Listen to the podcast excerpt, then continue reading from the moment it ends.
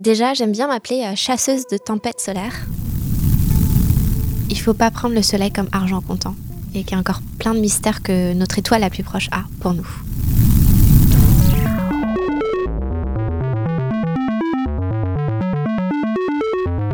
Savant sachant chercher. Un podcast Science Infuse. So I hope your podcast has passion.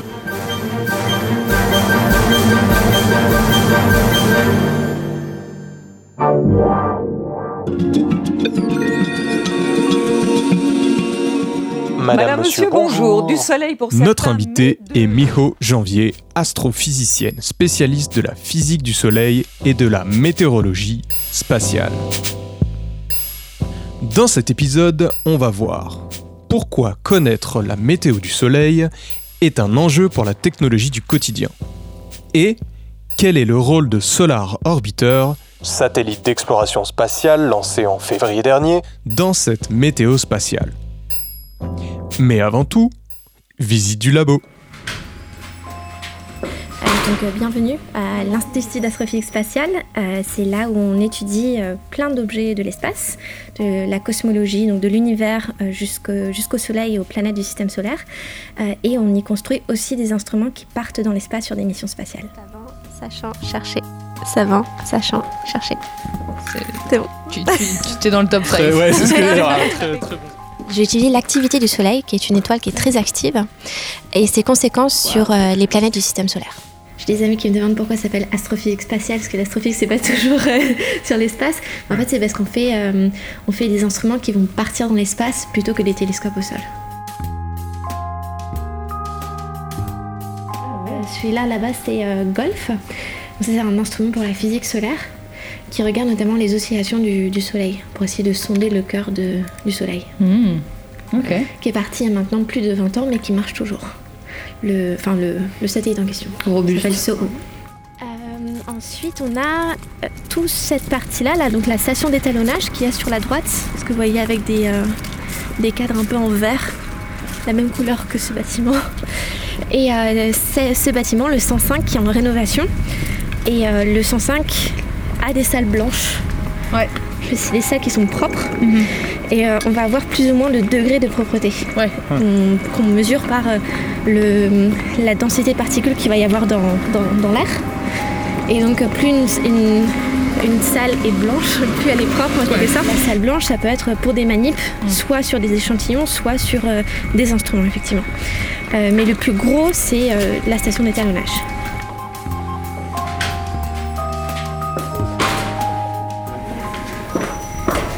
Que l'on va voir, c'est le, on rentre dans le couloir qui nous permet d'avoir une vue du dessus. Ah D'accord. Ah oui, là on est vraiment euh, dans un film de science-fiction limite. Exactement. Et donc, ce que vous avez ici, c'est euh, différentes, euh, différentes cuves, différentes manips. Et euh, la station d'étalonnage, en fait, ça permet de d'étalonner un instrument, c'est-à-dire de, de- de voir comment est-ce qu'il réagit euh, dans des conditions qui sont proches de, des conditions de, de fonctionnement, donc dans le vide, enfin dans l'espace. Donc ça va être le vide spatial, ça va être des températures, des rayonnements. Et comme euh, par exemple, si jamais vous plongez avec une montre et que vous voulez voir euh, si la montre elle, elle fonctionne bien, bah, Mhm. avant de plonger, on regarde déjà si elle fonctionne bien. Bah, là, c'est un peu la même chose. Avant d'envoyer un instrument dans l'espace, Ouais. et on va le tester. Et donc on, on le met dans, dans ce genre de cuve là que l'on voit juste en face. Qui a une cuve à vide. C'est- Alors c'est une cuve à vide et puis euh, après on peut euh, envoyer du rayonnement. Mhm. Quand, quand je parle de rayonnement, c'est par exemple on va accélérer des particules pour avoir des rayonnements d'une certaine gamme de, de fréquences, de- d'énergie euh, qui sont amenés directement dans les cuves.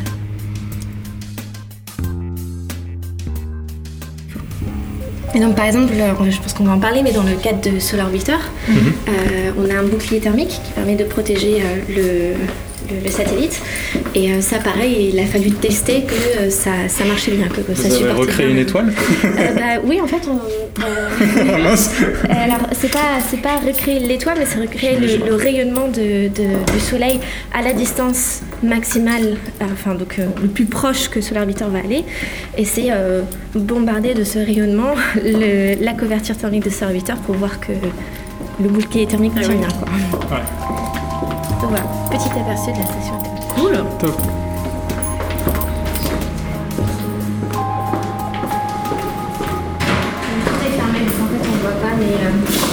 C'est une salle blanche Oui, exactement. Je ne sais pas si vous voyez les, rideaux. Un peu, ouais. L'équipe Astrochimie et Origine. Ouais. C'est surtout eux qui vont faire des manipulations sur les échantillons. Donc, typiquement des échantillons d'astéroïdes, de, de, par exemple, je ne sais pas si vous avez suivi, mais récemment, la NASA a une sonde Osiris-Rex qui atterrit sur un astéroïde pour faire des prélèvements. Euh, Hayabusa, une sonde japonaise, a fait la même chose. Et donc, c'est typiquement le genre de, mission sur lesquelles nos collègues travaillent. Euh, et euh, ces retours d'échantillons sont très importants puisque ça nous permet de regarder vraiment des astéroïdes qui ont été récoltés dans, dans l'espace. De faire de la. Exactement. spatial comme le soleil émet beaucoup de lumière, pour venir hmm. cacher cette lumière-là, on va venir faire apparaître la lumière qu'il y a autour du soleil. Hmm. Et ce champ de vue-là, en fait, c'est comme si on avait dézoomé et on voit tout ce qu'il y a autour. Et donc ça, ça nous permet effectivement de voir les, euh, euh, la lumière qui est émise par euh, les particules qui sont tout autour dans la couronne lointaine du, Soleil. Et là, on voit bien sur les images que le champ magnétique ne se limite pas à la périphérie du Soleil, ça va... Jusqu'aux confins du système solaire, en fait. Après, on peut avoir différentes définitions de la fin du système solaire, mais moi j'aime bien dire que la fin du système solaire, c'est là où le champ magnétique du Soleil s'arrête. Mm.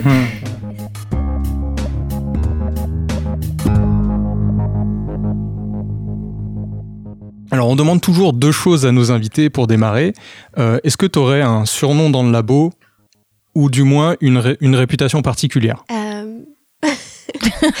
un surnom, alors pas que je sache, mais bon, peut-être. Après, je puis dire euh, que les gens ne savent pas prononcer mon prénom. Donc tout le monde m'appelle Mio, alors qu'il y a un H, et donc il faut, appeler, il faut m'appeler normalement Miho. Et une réputation, euh, bah, j'y avais pas pensé, mais j'en ai parlé récemment à quelqu'un euh, qui, euh, qui m'a dit que comme j'ai donné des cours de yoga, à certains de mes collègues ah. euh, que si ça se trouve, je vais passer pour une hippie au labo. Mais en tout cas, on ne l'a jamais dit de face. Voilà. Miho, la hippie. Ok.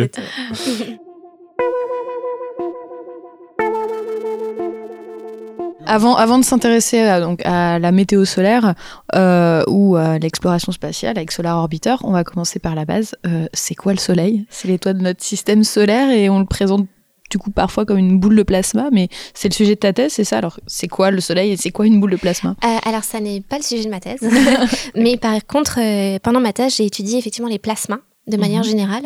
Euh, et on peut déjà commencer par expliquer ce qu'est un plasma. Mhm. C'est un état de la matière où les... donc en fait, on a trois états de la matière que l'on connaît dans la vie de tous les jours, qui sont mhm. le liquide, l'eau, enfin le, le, gaz et, et, le solide.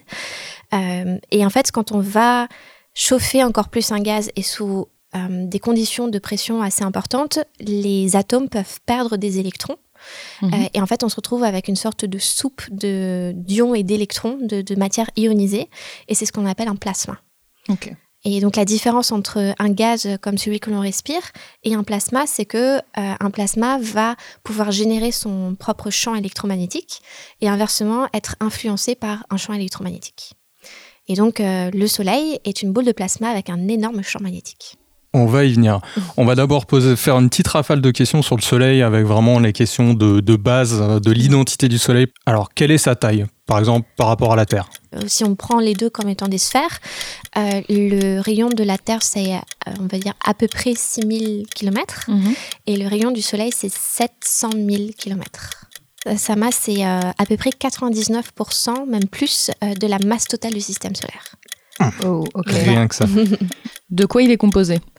Principalement d'hydrogène, beaucoup d'hélium et un tout petit peu d'autres éléments comme du carbone, de l'azote, du fer, du magnésium, de l'oxygène.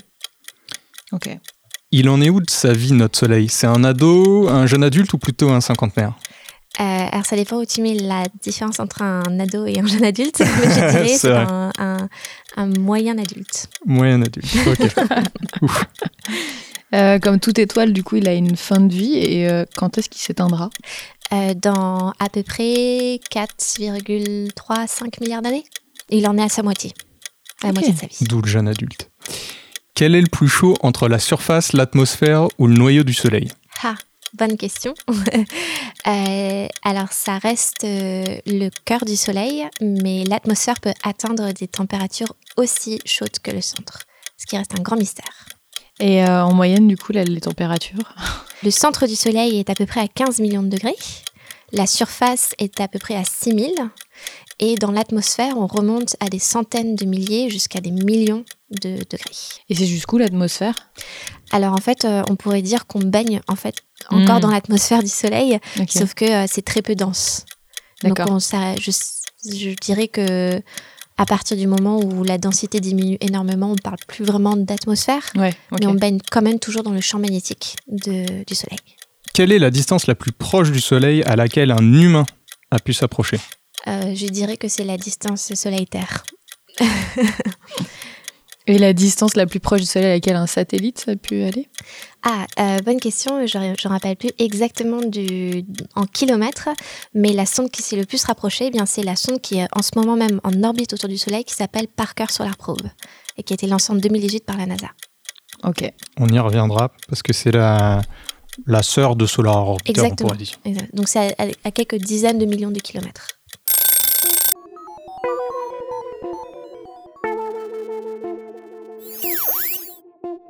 On l'aura compris, on, aura, on va pas mal parler champ, de champ magnétique pendant ce podcast, car le Soleil et la Terre en ont chacun un, et c'est au cœur euh, vraiment du sujet euh, d'aujourd'hui.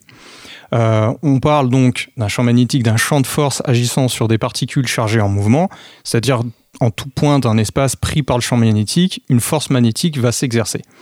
On peut donc imaginer la Terre comme un immense aimant qui va créer son champ magnétique, qui va permettre justement de résister et qui va jouer un rôle de bouclier contre, comme on disait, ce puissant champ magnétique du Soleil. Euh, sans ça, la vie serait assez compliquée. Parlons-en de ce champ magnétique du Soleil. Comment il se forme? On a déjà vu des petites pistes avec euh, quand tu nous as expliqué le plasma tout à l'heure. Eh ben, c'est ça. Euh, Deuxième donc, question.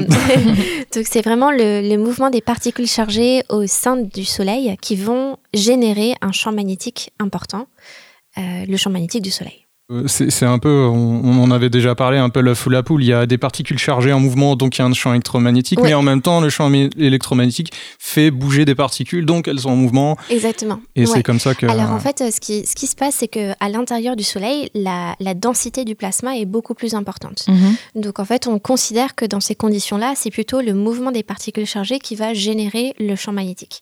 Donc le champ magnétique, euh, tu as parlé tout à l'heure d'un, si on regardait le, le, le champ magnétique de la Terre, c'est d'imaginer la Terre comme étant un aimant. Mhm. Euh, là, c'est un peu plus compliqué parce que euh, le, donc le Soleil, c'est du plasma et pas du solide. Mais le mouvement de, de rotation du Soleil va entraîner cette fabrication par un effet qu'on appelle l'effet dynamo du champ magnétique global du Soleil. Par contre, là où ça devient un peu plus compliqué, c'est que quand on sort de la surface du Soleil, là, la densité des particules chargées diminue. Et dans ce cas-là, on considère que c'est plutôt le mouvement du champ magnétique qui va diriger le mouvement des particules. Donc c'est un peu une sorte de, euh, de, de, jeu, euh, de rôle en quelque sorte. Euh, Soit on a plus de plasma et c'est le plasma qui va diriger la formation et le mouvement du champ magnétique. Et inversement, quand le champ magnétique devient plus fort que la, la, pression du, plasma, c'est le champ magnétique qui va dominer. Mhm. D'accord. Et du coup, alors, un des effets du champ magnétique, c'est les taches qu'on voit à la surface du Soleil. Euh, alors, je dirais que, hum, en fait, euh, le, le- le champ magnétique, on en voit, on en voit vraiment partout. Euh, J'aurais bien aimé vous montrer des photos, mais par exemple, euh, euh, dans, dans une éclipse du Soleil, on voit vraiment ce champ magnétique qui est omniprésent et qui a des structures assez différentes que l'on se trouve au pôle ou à l'équateur du Soleil. On Mhm. parle aussi d'équateur pour le Soleil. Et donc, ce, ce champ-là, il est vraiment à très très grande échelle.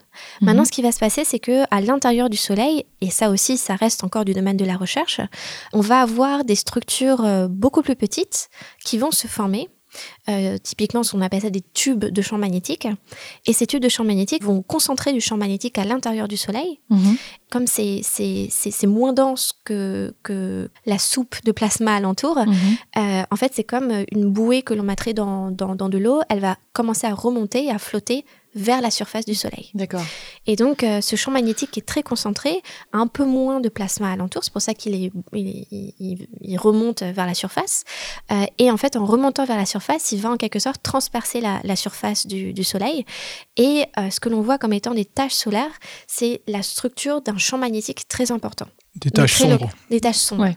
En fait, elles apparaissent sombres parce que justement, on a un peu moins de densité de plasma. Donc il y a un peu moins de température, on va dire, Mhm. enfin c'est un peu moins chaud, ça reste euh, toujours des milliers de, Oui. de degrés, hein.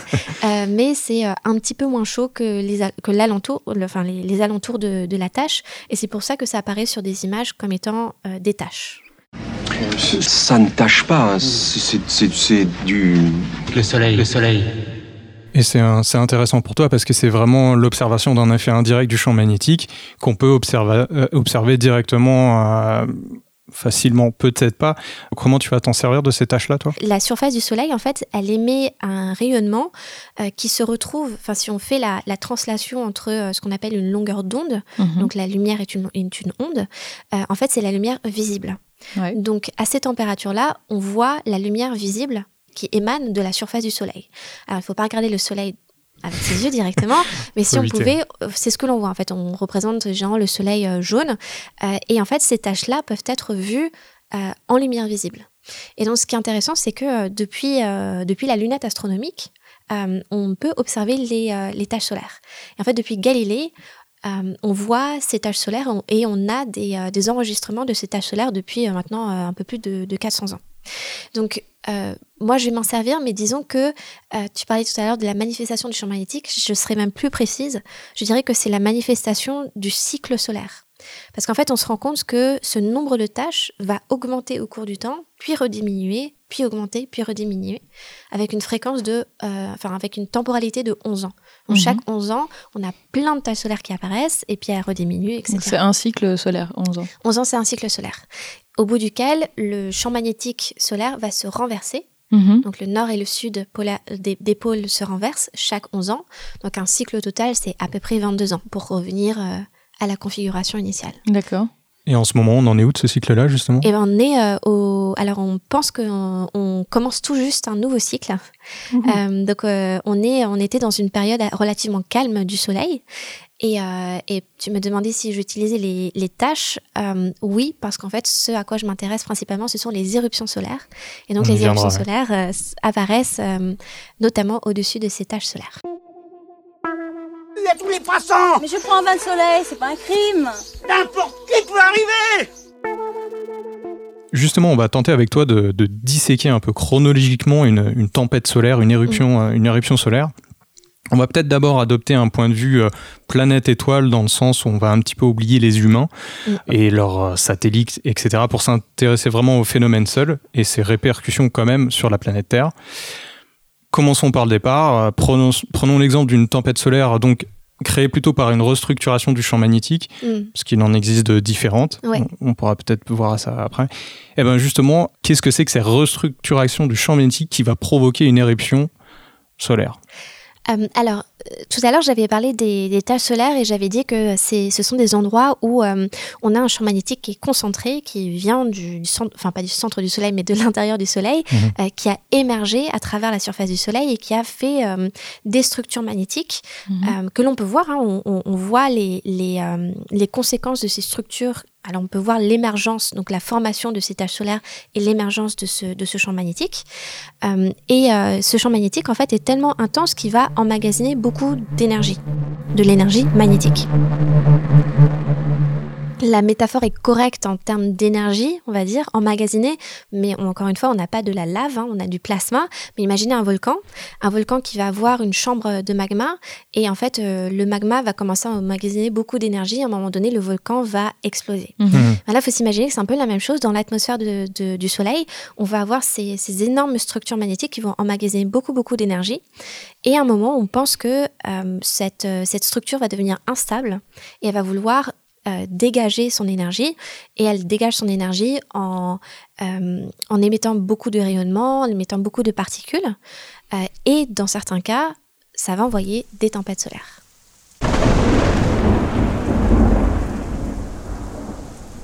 Ouais, donc en fait, ce qui est euh, projeté par justement ces éruptions, Mm. euh, c'est c'est quoi? Donc c'est les ray- c'est des rayonnements et, ça- et qu'est-ce qui éventuellement euh, arrive aussi jusque sur Terre? Alors, sur Terre et sur d'autres planètes, suivant Ouais, la ouais. direction, autour on va avoir, alors les, les choses qui arrivent en premier, ce sont des particules énergétiques. Mhm. Donc les, cette restructuration du champ magnétique, qu'est-ce que ça veut dire?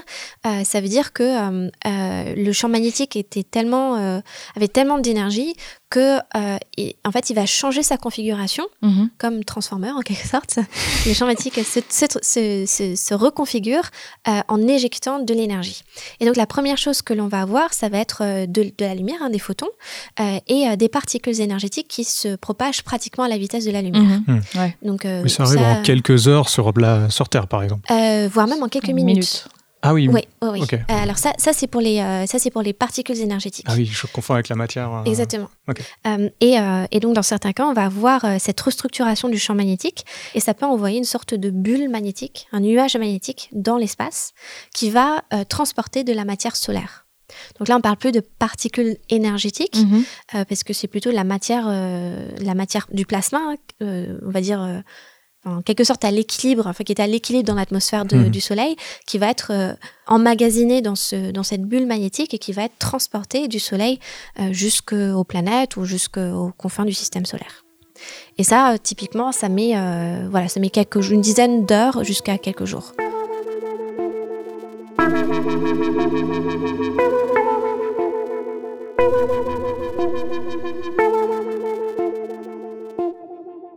Reprenons un peu la chronologie de, de ce qui peut nous arriver sur Terre.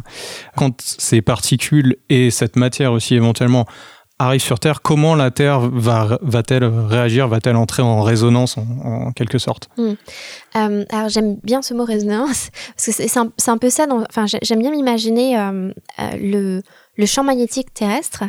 Pareil, c'est une sorte de, de cocon mais qui est plus proche, donc qui est ancré dans, enfin, à, l'intérieur de, de- de la Terre. Euh, et euh, ce, ce champ magnétique en fait nous, nous protège généralement de toutes ces particules chargées. Euh, alors on- en fait. j'ai omis, mais c'est très important, on va en parler avec Solar Orbiter, mais euh, on, on a tout le temps cet écoulement de plasma qui nous vient du, du Soleil, Mhm. le, le vent solaire, on appelle ça le vent solaire. Les particules du vent solaire sont constamment euh, déviées par le champ magnétique terrestre. Sauf que quand on va avoir euh, des particules énergétiques, il se peut que ces particules énergétiques, en fait, elles ont tellement d'énergie qu'elles s'en fichent un peu de- Hmm. du champ magnétique terrestre. Elles sont plus déviées et elles vont traverser le champ magnétique. Auquel cas, alors c'est un, un peu moins fréquent que, que les tempêtes, euh, mais auquel cas, ces particules énergétiques peuvent pénétrer dans l'atmosphère de la Terre Mhm. et c'est à ce moment-là qu'on va avoir des aurores boréales. Mais le cas le plus typique des aurores boréales, c'est quand on va avoir ces tempêtes solaires ou un vent plus rapide Ouais. qui arrive sur la magnétosphère terrestre et qui va la faire vibrer comme une sorte de cloche que l'on vient, que l'on vient taper. Et euh, les vibrations de ce champ magnétique euh, vont entraîner aussi une accélération de particules qui sont autour de la Terre. hein. Mhm. Euh, et euh, ces particules vont faire comme les particules énergétiques qui venaient du Soleil directement, venir rentrer en collision avec les particules de l'atmosphère terrestre et faire ces aurores boréales et australes. sur l'épaule Sur l'épaule, exactement. Elle est en panne? Non, elle est pas en panne, elle attend le coucher du soleil, elle adore ça. Si, si, on est en panne. Excusez-moi. Maintenant, on va, entre guillemets, reprendre en compte les humains et, et leur construction. Et je vais raconter une petite histoire vraie. On est en 1859. C'est le règne de l'empereur Napoléon III en France. Il n'y a pas de réseau électrique, mais on communique quand même par télégraphe filaire. Euh, le premier moteur à explosion est commercialisé. Voilà un peu pour le décor. Cet été-là, on observe d'intenses et de nombreuses aurores boréales. Mais pas seulement au pôle. On en parle dans des journaux au nord-est des États-Unis, au nord de l'Australie, et il semblerait même que certains arrivent à lire leurs journaux en pleine nuit à des latitudes quasi équatoriales. Et ce n'est pas tout. Du papier de transmission, télégraphe prend feu sans raison et les étincelles de pylônes annoncent des communications coupées. Cette année-là, deux scientifiques, de Richard, Carrington et Hodgson, il est dur à dire celui-là, ont justement observé les premières éruptions solaires. Et le lien est fait. C'est ce que l'on appelle maintenant les événements de Carrington, venaient d'une une éruption solaire exceptionnellement puissante et dirigée vers la Terre. Alors, on pourrait se dire que c'est de l'histoire ancienne, mais non. Car en 2012, donc il n'y a pas si longtemps, la NASA a déclaré qu'une tempête, si elle avait été dirigée contre nous, aurait pu, je cite, nous renvoyer à la civilisation du XVIIIe siècle. Déclaration euh, assez virulente. Alors, pourquoi et comment ces éruptions euh, solaires, ces tempêtes solaires, peuvent-elles avo- avoir autant de conséquences sur nos technologies? Euh, donc, euh, on s'est arrêté euh, en disant que les aurores, les aurores boréales et australes qui apparaissaient autour des pôles étaient dues à, des tempêtes solaires ou à, à du vent solaire rapide. Et des fois, le vent solaire rapide va rentrer dans le vent solaire lent et créer des chocs et aussi créer ces aurores boréales sur Terre. Euh, sauf que, comme tu l'as dit, dans l'événement de Carrington, eh bien, on a des récits comme quoi on voyait des aurores jusque euh, aux, aux latitudes, enfin presque à l'équateur, quoi. Ouais, au Panama, ouais. Exactement. Dans, dans l'événement de Carrington, c'est un des événements euh, les, les plus importants en termes de d'éruption. Et en fait, on pense que cet événement-là était lié à euh, de l'énergie magnétique euh, de- très importante emmagasinée dans l'atmosphère du Soleil. Et quand elle va exploser, eh bien, elle va envoyer des particules, elle va envoyer une tempête solaire qui transporte euh, en son sein beaucoup de champs magnétiques euh, et qui va arriver très très rapidement. Alors à l'époque, effectivement, il y avait le télégraphe. Apparemment, il y a même des, des opérateurs qui se sont fait, euh, alors pas électrocutés, mais Ouais, euh, ouais, pris un- du jus. De la surtension, quoi. Exactement. Sur Terre, on va avoir des, euh, des conséquences diverses parce qu'en fait, on a, on a aussi diversifié, diversifié notre technologie. Mhm. Donc, on a des satellites. Ce qui va se passer, c'est que quand on va euh, faire vibrer cette, euh, cette enfin, cette, ce cocon magnétique, là, la magnétosphère de la Terre, euh, on va aussi... euh, euh, on va aussi densifier un peu plus Mhm. euh, une partie de l'atmosphère terrestre que l'on appelle l'ionosphère. Et donc, euh, si on a plus de d'ions dans l'ionosphère, eh bien, les satellites qui, qui, qui orbitent vont avoir plus de frottement. Mhm. D'accord C'est comme quand on, euh, bah, quand, je sais pas, quand il y a plus de particules dans le vent, c'est plus difficile de se déplacer que quand Ouais. il y a- rien. Euh, et, euh, et donc, on peut avoir des pertes de contrôle des orbites des satellites. C'est déjà arrivé. On a déjà perdu des, des satellites. Euh, autre conséquence, on peut avoir des pertes de, de signaux euh, et euh, une perte de télécommunication, donc Mhm. toujours avec les satellites, le GPS. Euh, maintenant, si on va un peu plus, plus en bas, donc j'avais parlé de l'ionosphère, les, effets sur l'atmosphère terrestre vont aussi amener à une absorption plus grande de certaines ondes radio. Et notamment, euh, typiquement, des ondes radio amateurs, mais des fois aussi Ouais. des ondes radio qui sont utilisées pour les secours. Ouais, c'est plus euh, emmerdant. oui, exactement. Euh, après, on peut avoir des. euh, les particules énergétiques peuvent pénétrer un peu plus bas, donc euh, même pour l'aviation civile. Euh, typiquement, un, un Paris-San Francisco va passer proche des pôles. Donc, nous, en tant que civils, on peut, euh, on, on peut avoir plus de, de rayonnement. Mhm. Euh, donc, c'est attention. Enfin, c'est c'est important d'y faire attention quand même, Mhm. euh, même si ce sont des événements très rares. Et puis, euh, bah, plus on plus on se rapproche de la surface de la Terre, et bien plus on, enfin c'est pas plus, mais on va aussi avoir d'autres conséquences. Euh, le, les, les variations en fait du champ magnétique terrestre vont engranger euh, une, euh, une intensification des courants terrestres qui normalement se propagent sous la, sous la, sous la, sous la surface terrestre. Mhm. Et ça, par un effet, euh, de, un, effet euh, de cascade, va aussi entraîner une surtension sur les réseaux électriques. Et ce ouais. qui va se passer, c'est que si, si ces, euh, ces réseaux électriques euh, ne peuvent supporter qu'une certaine tension, eh bien, les transformateurs vont, vont fondre. Euh, et c'est ce qui s'est passé euh, dans la région du Québec euh, en 1989, je crois, euh, dans, le nord de- des États-Unis. Euh, Il y a des transformateurs qui ont, qui, qui ont été euh, complètement hors service à cause d'une tempête solaire. C'est aussi arrivé en Afrique du Sud en 2003, je crois. Et donc, euh, il faut en fait euh, être euh, bah, déjà plus prévenant et euh, peut-être aussi réagir plus rapidement de manière à ne pas laisser des populations sans électricité pendant quelques jours. D'accord. Je crois que j'ai vu une étincelle. Et toi, du coup, le fait de ton travail d'étudier euh, cette euh, météo solaire, Mm. est-ce que ça, est-ce que- à quel point est-ce que vous pouvez euh, prédire justement ces événements-là? Alors, disons que moi, je reste quand même du parti, dans la partie recherche, Ouais. avec des questions qui sont, on va dire, plus physiques, Mhm. mais dont les conséquences nous permettent de, d'améliorer des modèles. Ouais. Et typiquement, ça va être des modèles où, quand on va voir quelque chose arriver, enfin, quand on va voir quelque chose partir de- du Soleil, Mhm. euh, d'autres collègues vont utiliser des modèles où l'on va voir, tout à l'heure j'avais parlé du chemin des particules énergétiques, Mhm. donc c'est comprendre comment les particules énergétiques se propagent, euh, est-ce que, enfin, de- dans, dans quelle direction les tempêtes solaires vont, vont se Mhm. diriger? Et euh, j'ai omis, euh, parce que je voulais pas trop rentrer dans les détails, mais euh, non seulement la direction de la tempête solaire est importante, parce qu'elle Ouais. peut rater la Terre, Ouais. mais l'orientation de son champ magnétique l'est aussi. Parce qu'en fait, ce qui va se passer, c'est que euh, euh, quand, euh, quand ce champ magnétique euh, transporté par, le- par cette, ce gros nuage magnétique arrive à la Terre, il faut qu'il y ait une certaine orientation pour vraiment avoir des effets importants sur la Terre. Et ça, c'est très difficile parce qu'en fait, on, on, on a très peu d'informations sur l'orientation de ce champ magnétique. Mm. Et, et pour rentrer plus dans les détails de ce que je fais, euh, ben, moi, dans, dans, dans mes recherches, j'essaye de vraiment comprendre comment se propagent euh, typiquement les tempêtes solaires, Mhm. de manière à pouvoir créer un modèle un peu, euh, on va dire, un, un archétype de modèle Ouais. euh, que l'on pourrait utiliser pour euh, des opérations. La foudre frappe, mais la pluie de l'orage fait fleurir le cerisier. Ah, c'est très bien. Merci, Excellence. Et à part euh, les tempêtes et les vents, il Mm. n'y a, y a pas de pluie, on est d'accord? Enfin, Est-ce qu'il y a des- y a d'autres... euh, Ouais, des phénomènes que l'on appelle de la pluie coronale. Ah. C'est très très joli et euh, je vais le redire, c'est de la pluie coronale, coronale comme la couronne solaire. Et si vous tapez ça sur YouTube, euh, vous allez voir euh, des, des zooms en fait sur euh, des parties de, euh, du champ magnétique solaire qui est rempli de plasma. Mhm. Et on pense en fait que ce plasma rentre dans un, un déséquilibre et va retomber sur la surface solaire Mhm, ouais. et ça forme comme des sortes de vraiment de la pluie. Mais Wow. c'est pas de la pluie euh, de l'eau, c'est de la pluie de plasma, donc Ouais, je, veux, très chaud. je veux pas cette pluie-là.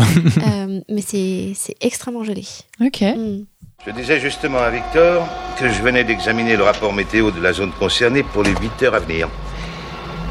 Et que c'est très mauvais sur les monts du Dakota. Juste deux, trois mots euh, sur aujourd'hui, où est-ce qu'on en est, de qu'est-ce qu'on arrive à prédire, parce que c'est déjà connu, on a suffisamment de satellites pour s'y intéresser. Qu'est-ce qu'on arrive aujourd'hui à faire? Alors, ce qu'il faut se dire, c'est qu'en fait, on a, des, on a des satellites, mais on a des satellites qui sont scientifiques. On n'a pas des satellites qui sont opérationnels. Euh, Je vous ai parlé euh, maintes et maintes fois maintenant de la mission SOHO, qui est partie il y a plus de 20 ans. Euh, et en fait, SOHO est notre seul euh, observatoire spatial qui nous permet de voir vraiment dans, dans la direction euh, Soleil-Terre, donc dans la ligne de visée euh, depuis la Terre, de, de voir le Soleil depuis la Terre. Et en fait, on peut voir les tempêtes solaires qui se dirigent vers la Terre. Euh, mais je vous ai parlé d'autres choses. Je vous ai parlé donc les tempêtes, mais aussi les vents.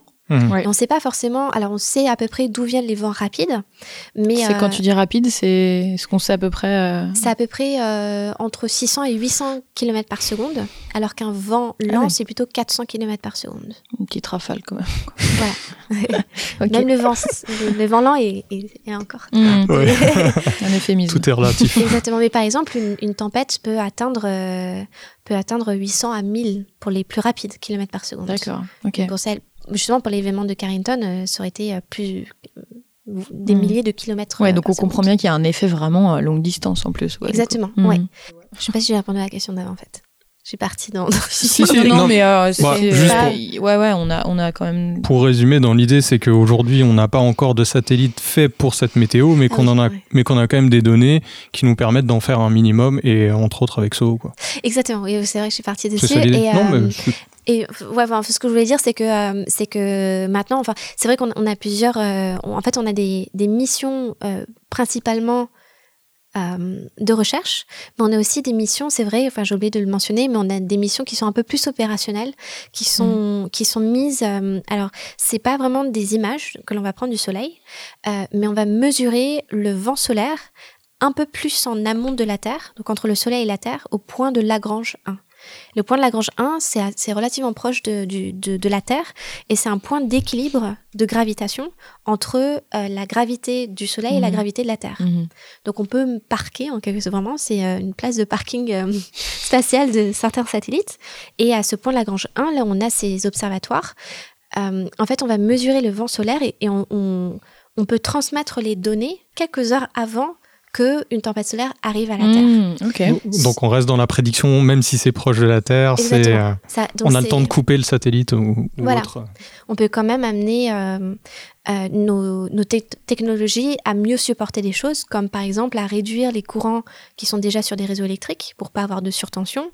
Euh, ça, ça arrive aussi sur des satellites euh, en orbite autour de la Terre de d'éteindre certains certains instruments Mhm. euh, pour pas les, surch- les, surchar- les surcharger. Mhm. Pour les astronautes, on va leur dire de, se- Ouais, de pas De sortir pas à ce sortir. moment-là. sortir, exactement.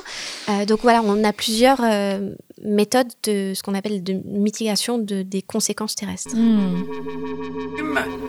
Que vous êtes en train de procéder à une sorte d'expérience météo? Exactement. Passons à ce fameux Solar Orbiter. Pour raconter quand même l'histoire, à l'origine, on devait se voir euh, après ton retour euh, des USA où tu devais assister au lancement. Puis bon, bah, il s'est passé une petite pandémie. Euh, est-ce que tu pourrais quand même nous raconter un peu, euh, est-ce que tu as réussi à y aller déjà et à voir éventuellement le décollage de Solar Orbiter? Oui. je... ouais, je te demande, mais je savais la réponse, hein, évidemment. Tu peux nous Euh, raconter? Oui, oui, oui. Alors j'ai hum, donc euh, ça fait hum, euh, maintenant pratiquement 5 ans, 5 ans dans quelques quelques jours que je suis dans cet institut euh, de, de recherche. Euh, et, euh, et donc à mon arrivée, j'ai commencé à travailler sur la mission Solar Orbiter. Euh, et, euh, et donc j'ai la chance de travailler euh, notamment sur un des instruments de, de la mission qui s'appelle SPICE, euh, qui est un spectrographe. Et, euh, et donc euh, bah, Solar Orbiter, c'est un peu la, la mission parfaite pour mes recherches, puisque c'est une mission qui va étudier à la fois le, le Soleil et le milieu interplanétaire, Mhm. donc ce que je fais. Euh, et euh, et j'avais euh, j'avais juste envie de d'aller voir le lancement, évidemment. Logique, hein, ouais. c'est euh, ça met tellement d'années en fait ça met une- enfin ça a mis plus de dix ans en fait à se faire cette mission et, euh, et donc j'y suis allée effectivement en février donc c'était avant euh, le confinement quelques semaines avant Ouais. Juste, Euh, ouais. on en T'as parlait fait une encore, vidéo euh, d'ailleurs de. oui j'ai fait une vidéo de- ouais, sur YouTube Qu'on mettra en euh, description. euh, de- Ouais, qui est assez cool. Là-bas, ouais, qui est assez cool. Et j'ai eu la chance aussi, euh, et ça c'est euh, parce qu'on malheureusement on n'a pas, on n'a pas tous tous euh, et toutes pu y aller, euh, mais on- j'ai eu la chance d'aller voir Solar Orbiter avant que Mm. ce Orbiter ne soit transporté euh, en Floride, puisque c'est parti du, Mm, du du Cap Cap, euh, Canaveral. exactement Cap Canaveral. Et euh, donc j'ai vu euh, sur l'Orbiter à quelques mètres, et c'était euh, bah, déjà ça c'était magique. Et puis Ouais. quelques mois plus tard, et bien je l'ai vu partir et bah, le lancement ça a été assez euh, Ça doit être fou. ouais. Bah, disons que c'est assez émouvant parce que ben, Mhm. on sait, déjà on sait pas. Et puis moi, je suis assez fan de, de l'exploration spatiale. Ah bon? Euh, J'ai regardé beaucoup de documentaires. Donc, euh, et puis je, je regarde aussi les lancements euh, de certaines missions. Mais là, vraiment d'y être et puis aussi d'y être avec ses collègues, il y a un peu un moment de, je dirais, un moment de communion où on se dit, bon, bah, voilà, c'est c'est c'est la fin d'une étape et puis c'est le Mhm. début de. euh, Enfin, certains de mes collègues euh, rigolent parce que bah voilà, j'ai encore 10 ans devant moi à travailler sur cette mission. bah, du coup, pour donner une, une idée quand même, euh, enfin une image de, avant d'expliquer vraiment ce que c'est de Solar Orbiter, c'est un énorme pavé euh, avec un imposant bouclier face au soleil et avec des petits trous pour les instruments d'observation. Euh, je vous invite quand même à aller regarder en vrai à quoi ça ressemble. et de l'autre côté de ce bouclier, il y a une parabole pour la transmission des données. Et donc, coup, le seul élément qui dépasse du bouclier, comme des ailes, c'est des panneaux solaires rétractables. C'est ça, est-ce que j'ai à peu près euh, décrit Euh, euh, alors, il y a d'autres éléments. Ah. si- si je vais me pointer. Il y a, il y a des antennes Les que antennes, vous voyez ouais. Euh, les- sur- ouais. euh, en haut. Rétractable et- aussi, il me semble. Alors, euh, elles, elles, étaient ré- elles étaient rétractées au tout début. Ah, elles mais maintenant, après elles vont, elles, vont Ah, rester, euh, elles vont rester comme ça. Donc, Et elles font euh, quoi d'ailleurs ces antennes? Ça alors, à quoi? ce sont des antennes radio. D'accord. Euh, donc, ils vont capter des, des ondes radio. Des stations FM, c'est ça Euh, Radio du soleil. ça, radios du soleil, exactement. Ça J'aime fait bien un cette peu un image. truc astrologie, tu sais. Euh, et, euh, et par contre, euh, ben, en fait, ce qu'il faut se dire, c'est que euh, bah, devant, de, donc il y, a le- il y a le bouclier, mais, mais aussi ces antennes-là, eh bien, euh, doivent résister à des, des Ouais. températures qui sont assez importantes. Ouais. Donc, euh, les antennes en elles-mêmes sont aussi un, un défi technologique. Et vous voyez aussi derrière Mhm. une autre, alors c'est pas une antenne, on appelle ça plutôt un mât. Mhm. Et sur ce mât qui va vraiment vers l'arrière, on voit plusieurs Mhm. instruments euh, qui sont localisés sur ce mât. Et donc ça, c'est le mât où il y a principalement des... Enfin, il y a que des instruments in situ. Qui t'intéresse beaucoup, justement. Exactement, ouais. Alors avant de rentrer vraiment dans le, de, de- de- on va faire une petite, On va, va faire, la- refaire on va une refaire une carte d'identité de, de Solar Orbiter comme on a fait pour le Soleil. Intitulé de la mission pour Solar Orbiter Explorer le Soleil et ses conséquences dans l'héliosphère interne. C'est aussi gros que quoi environ? Euh, c'est aussi gros que, euh, on va dire, euh, quatre grosses machines à laver euh, posées ensemble en cube. Ouais. C'est gros, mais pas tant que ça. Un petit Euh, peu plus, on va dire 6 ou 8. On l'a déjà un petit peu dit, mais qu'est-ce qui est prévu pour qu'elle ne brûle pas? Un bouclier thermique en face de, en, en- dans la, la face qui regarde le soleil pour protéger des rayonnements importants du soleil. Autre chose, elle va pas se rapprocher autant que sa sœur euh, Parker Solar Probe euh, pour pas que les instruments, euh, les télescopes brûlent. Sa durée de vie? Alors c'est 7 ans en tout, euh, avec euh, potentiellement 3 ans de mission, euh, ce qu'on appelle la mission étendue. Donc au total, on espère 10 ans. Et où est-ce qu'elle finira ses vieux jours? C'est une bonne question. Euh, alors on, on peut, s- on a plusieurs options. On peut soit la laisser euh, voguer euh, sans, sans que l'on ait du- des contacts dérive. avec elle, donc à la dérive. Mhm. Euh, soit euh, une autre possibilité, mais je ne sais pas à quel point elle est, euh, elle est vraiment viable, euh, c'est qu'on peut la faire euh, euh, se rapprocher de Vénus et se cracher sur Vénus. Ah ouais Ok. Mais vous pilotez ça à distance Voilà. On peut choisir euh, la fin de son orbite. Qui envoie qui en- Alors, qu'est-ce qui l'envoie, du coup, cette sonde? Alors, euh, la sonde est principalement une mission de l'Agence spatiale européenne avec une contribution de la NASA. Et c'est la NASA qui a donc fourni le lancement, Mhm. la fusée. Les données sont récupérées où sur Terre? Euh, très bonne question. Les données sont récupérées par plusieurs antennes qui sont un peu partout autour de la Terre. Et qui a accès alors à ces données N'importe qui. Euh, surtout pour cette mission-là et les missions solaires de manière générale, les, euh, les données sont en libre accès. Après quelques mois pour bien vérifier que les données sont bonnes. Euh, et les premiers mois de la mission sont déjà mis en ligne publiquement sur le portail de Solar Orbiter de l'Agence spatiale européenne. Et dernière question de la rafale, à quel moment de la mission elle sera le plus proche du Soleil? Quelle sera la distance à ce moment-là? Euh, on va dire dans 3-4 ans. En fait, elle se rapproche de plus en plus du Soleil. Et euh, à quelle distance minimale elle sera Euh, On parle de à peu près 30%, un peu moins 28% de la distance Soleil-Terre. Donc euh, on va dire 50 millions de kilomètres. Gentil. J'espère au moins que le soleil sera de la fête. C'est plus gai, pas moins triste. Pour. euh, pour... Pardon. Vas-y, vas-y. Les mauvais. On a déjà parlé du spectrographe. ouais, Euh, ouais, ouais, bah oui. Tu, nous- tu nous disais donc que toi, tu vas travailler sur le spectrographe. Euh, Mm. Est-ce que tu peux quand même bah, Dire ce que dire, c'est, ce que ouais. c'est un spectrographe et Ouais. en quoi ça va t'intéresser pour euh, la météo solaire? Oui, alors, euh, donc Solar je vais commencer déjà. Euh, Solar transporte euh, 10 instruments. Ouais. C'est quand même une mission Mm. assez complète. Euh, sur ces 10 instruments, on a 6 instruments que l'on dit de télédétection. C'est-à-dire qu'en en fait, ce sont des télescopes Mhm. euh, qui vont capter la lumière du Soleil depuis loin. Alors que les, ce qu'on appelle les, les instruments in situ, ça regarde tout ce qu'il y a autour de la sonde. D'où le fait qu'on fasse la connexion entre ce qui se passe au Soleil et ce qui se passe au niveau de la sonde. Et donc dans ces instruments, on a ce spectrographe et le spectrographe, en fait, il va analyser la lumière. Mhm. Donc il va capter la lumière, euh, principalement dans le régime de- des, ultra, des ultraviolets extrêmes, donc euh, l'atmosphère du Soleil. Euh, et en fait, au lieu de juste prendre des photos du Soleil, on va venir analyser la composition. Ouais. Donc un spectre, Mhm. c'est quoi? C'est, euh, euh, je sais pas si vous avez déjà vu le- les, les- des photos de, Ouais. d'arc-en-ciel, de spectre en arc-en-ciel, et puis on a des raies. Mhm. Euh, et ça, en fait, ça nous, renseigne, ça nous renseigne sur la composition du plasma qui émet la lumière que l'on capte. Et ça, on peut pas le faire depuis la Terre, du coup. Alors on peut, on peut le faire depuis la Terre, mais dans le visible, Ouais. euh, mais pas dans l'extrême ultraviolet, puisqu'on est obligé de sortir de l'atmosphère terrestre pour pouvoir capter cette lumière-là. D'accord. Et c'est là le, enfin, on va dire que le visible est, est tout aussi euh, intéressant, hein, mais, euh, mais l'atmosphère, c'est quand même là où on a ces grandes questions de, du chauffage, des éruptions, euh, de, de l'activité, euh, et euh, de comprendre. euh, euh, alors, typiquement, le genre d'études que l'on peut faire, c'est que je vous ai dit euh, au tout début, le Soleil est principalement composé d'hydrogène, d'hélium, Mhm. mais aussi d'autres composés, ce qu'on Mhm. appelle des, euh, la, métallici- la métallicité du Soleil, donc des ions qui sont plus lourds que l'hélium. Euh, et en fait, de pouvoir regarder au Soleil de quoi est fait le plasma au Soleil, Mhm. par exemple les effets de temps de fer, de temps d'oxygène, etc. Eh bien, ça nous permet, si on mesure maintenant ces ions-là proches de- du, du satellite, de voir bah, si en fait on a un écoulement qui vient directement du Soleil ou s'il y a des processus physiques qui ont changé la composition. Oui, l'idée est vraiment, euh, plus on est proche, plus on, va, plus on va réussir à comprendre les conséquences qu'il y a derrière, et avec le moins de filtres, entre guillemets, spatiaux euh, possibles, Ouais. de euh, choses qui se perdent ou qui se... Exactement. Imaginez, vous êtes dans un canoë et euh, vous récupérez de l'eau dans un fleuve et, euh, et en fait, vous vous rapprochez de la cascade et euh, vous voyez la cascade et vous récupérez l'eau proche de la cascade pour essayer de voir, ben, en fait, est-ce que les tourbillons de la cascade ont changé euh, ben, la pureté de l'eau, les impuretés qu'il peut y avoir et, et de comprendre comment s'écoule le fleuve depuis la cascade.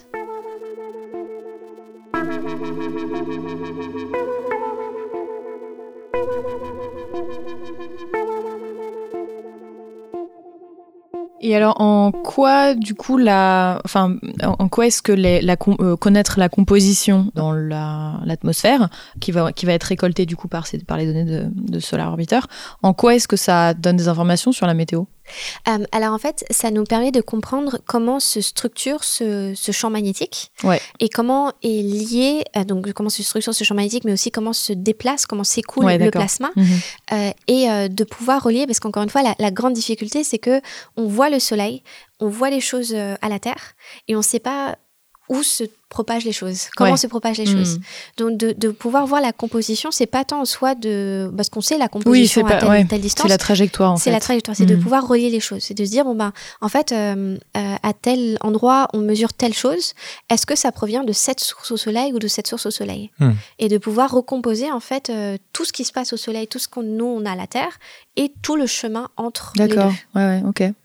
Ouais, c'est vraiment, on revient au fait que euh, on peut faire de la météo solaire aujourd'hui, mais qu'il nous manque quand même encore aujourd'hui beaucoup de données pour en faire une encore plus précise, encore plus prédictive, euh, parce qu'on imagine bien qu'on peut pas à chaque fois qu'on a un doute dire couper tous les GPS, on arrête mm. tout, etc. Exactement. Donc d'essayer d'être le plus précis possible. Après, je dirais que donc les conséquences euh, peuvent être opérationnelles, mais ça reste quand même une mission scientifique, dans le sens où les, les questions que l'on se pose n'ont pas n'ont pas forcément pour seul objectif la prédictabilité de ces événements.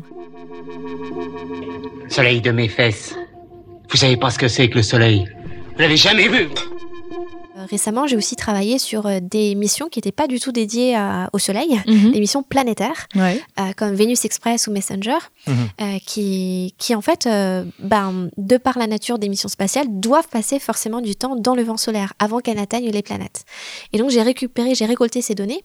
Et là, Solar Orbiter et Parker Probe, ben, ce sont des, des, des, des, missions qui sont dédiées à ne rester que dans le vent solaire, ce qui m'arrange, parce que ça me permet de, de, de ne pas regarder, enfin, de, de ne pas avoir à nettoyer toutes les données qui ne m'intéressent pas quand, euh, ces sondes, quand les sondes sont trop proches des, planètes si on regarde vraiment ton travail, certes, euh, tu as énormément travaillé, tu vas énormément travailler sur Solar Orbiter, mais c'est quand même super intéressant de voir qu'il y a d'autres objets spatiaux, d'autres satellites qui peuvent euh, contenir des informations, pas à 100% du temps du coup, mais quand même très important pour toi. Et c'est super cool d'entendre que tu as réussi à réunir toutes ces données pour réellement bah voilà, enfin faire ta science quoi entre guillemets.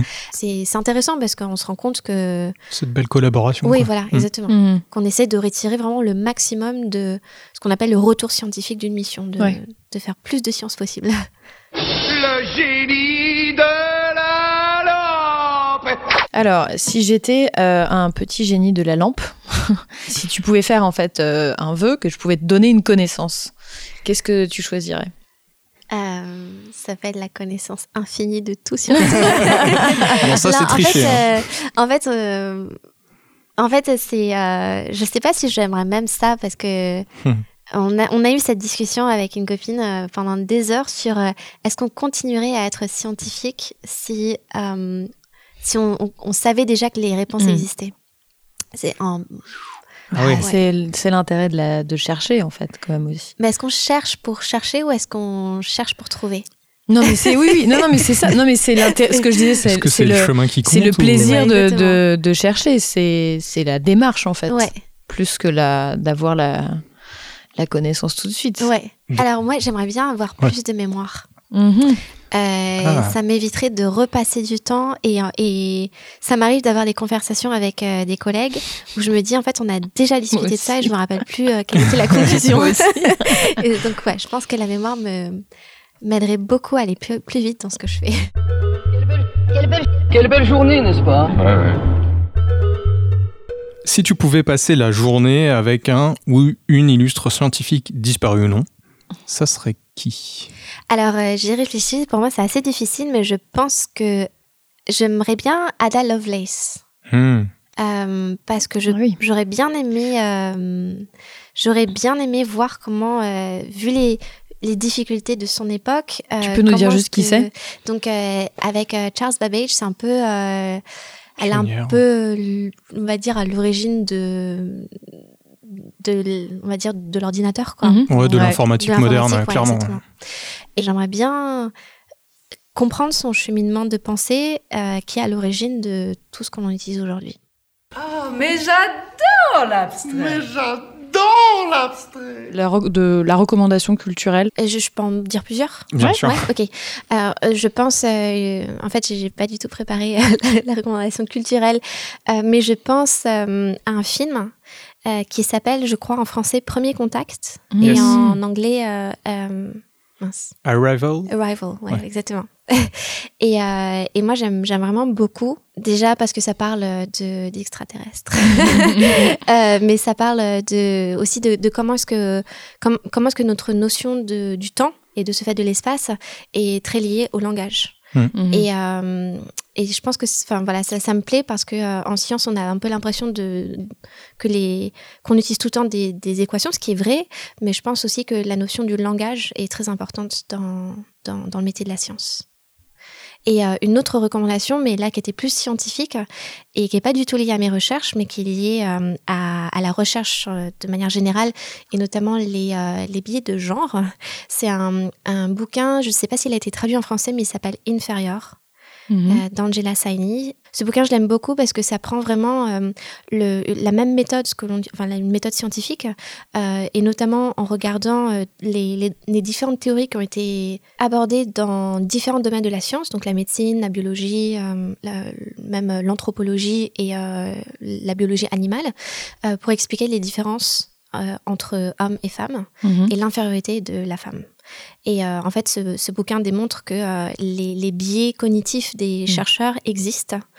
Et je trouve que c'est très important de, bah, de le lire. Il y en a un nouveau, je ne l'ai pas lu, mais qui s'appelle Supérieur, qui est sur euh, la science des races. Mhm. Et, euh, et justement, comment, en fait, euh, en tant que chercheur, bah, on a ce biais culturel et social. et à quel point, en fait, il faut faire très attention en recherche de faire des conclusions. Et, et je pense qu'on s'en rend compte de plus en plus aujourd'hui.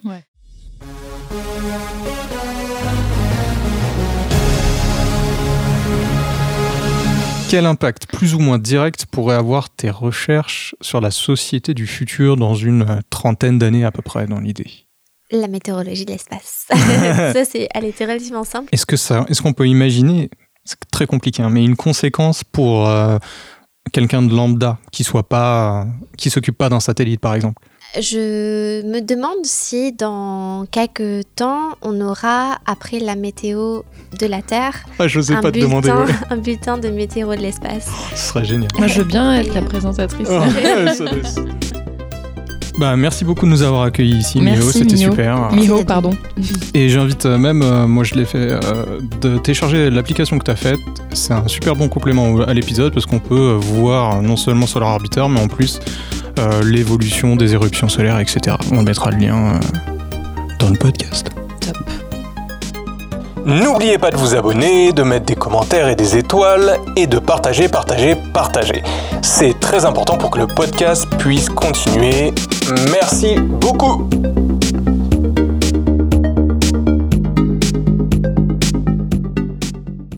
Carte blanche. Je pense que c'est euh, c'est important de comprendre qu'on est un peu tous euh, chercheuses et chercheurs, euh, parce qu'on a tous une curiosité quand on, quand on est enfant. Et je pense que cette curiosité, elle se perd en, se disant que les maths, la physique ou n'importe, les sciences sont difficiles. Et pourtant, je pense que c'est cette curiosité qui fait que ben, on est humain et qui nous fait un peu se poser des questions sur ce que l'on est nous et, et comment est-ce qu'on veut vivre sa vie. Et euh, quelque part, j'ai l'impression que garder cette, euh, cette curiosité, c'est un peu un, c'est un peu de la dissidence.